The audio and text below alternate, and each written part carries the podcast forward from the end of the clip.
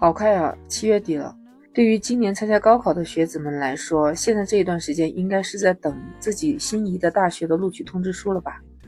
反正我们家族是有这样的孩子，今年参加了高考。以前不是就说嘛，这种考试就相当于以前的考状元，能考上状元那就是万里挑一的，你说是吧？哎，但是在我们的清朝有这么一个状元，他是突然中了状元的。后来又突然被贬职，差一点是满门抄斩灭九族，最后又突然是官复原职。咱们就来说说清朝你不知道的那些事儿吧。欢迎收听美好电台，你好，我是丽萨。刚刚说到的这位传奇的状元，他的名字叫龙汝言。龙就不用说了，就龙王的龙。汝是三点水加一个女字，言是言语的言。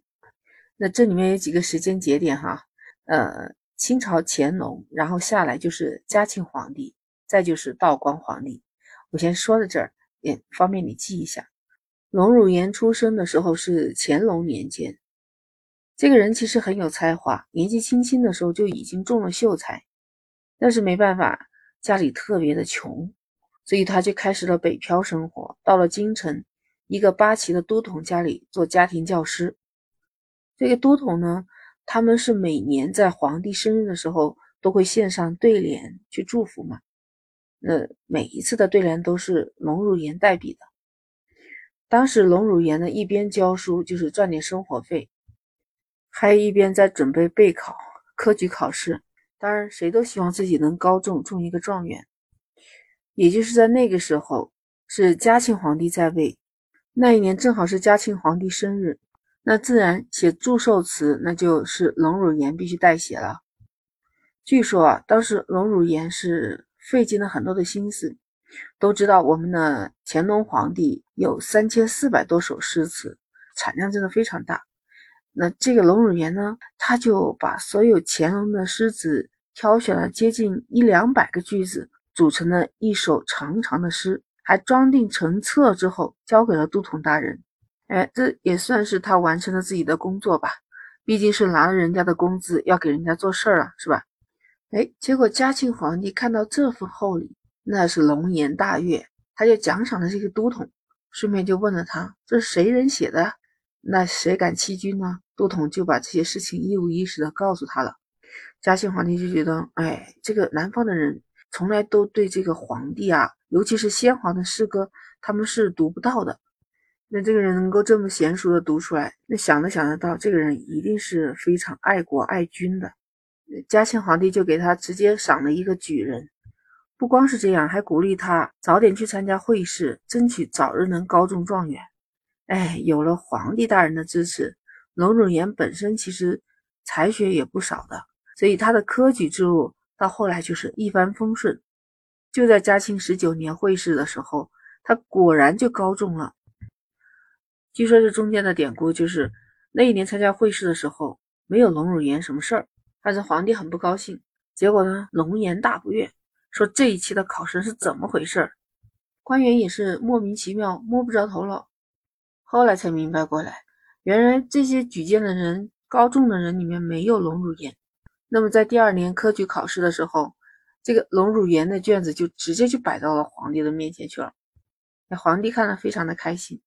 还钦点了这位龙汝言参加殿试，后来就被钦点成了状元。那高中之后，又因为是皇帝看中的人物，所以他根本就不用到基层。当时他担任的职务是实录官撰修，哎，这个官看上去不大啊，但好歹也是修缮编撰。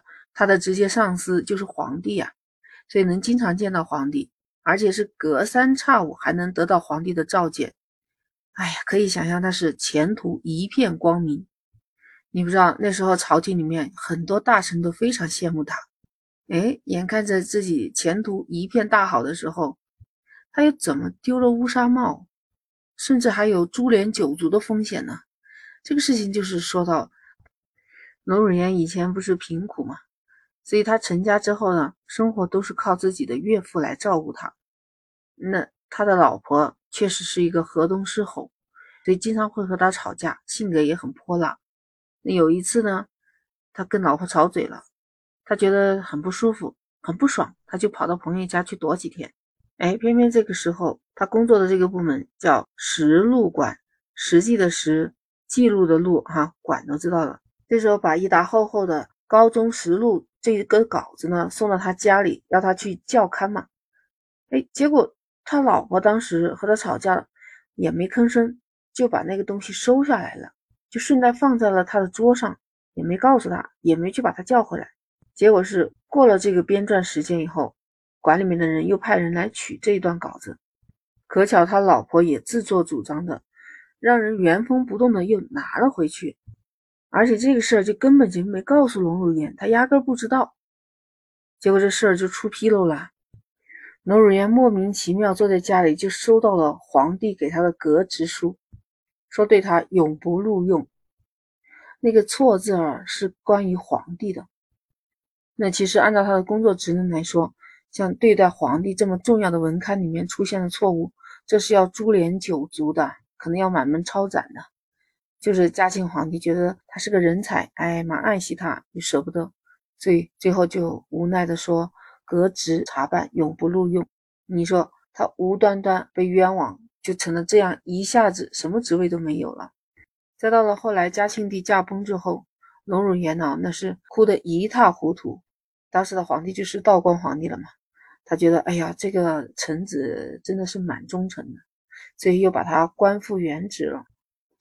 所以他的故事啊，真的能写一部传奇的。我的故事今天就讲到这儿了。你对这样的故事感兴趣的话，可以在评论区给我留言。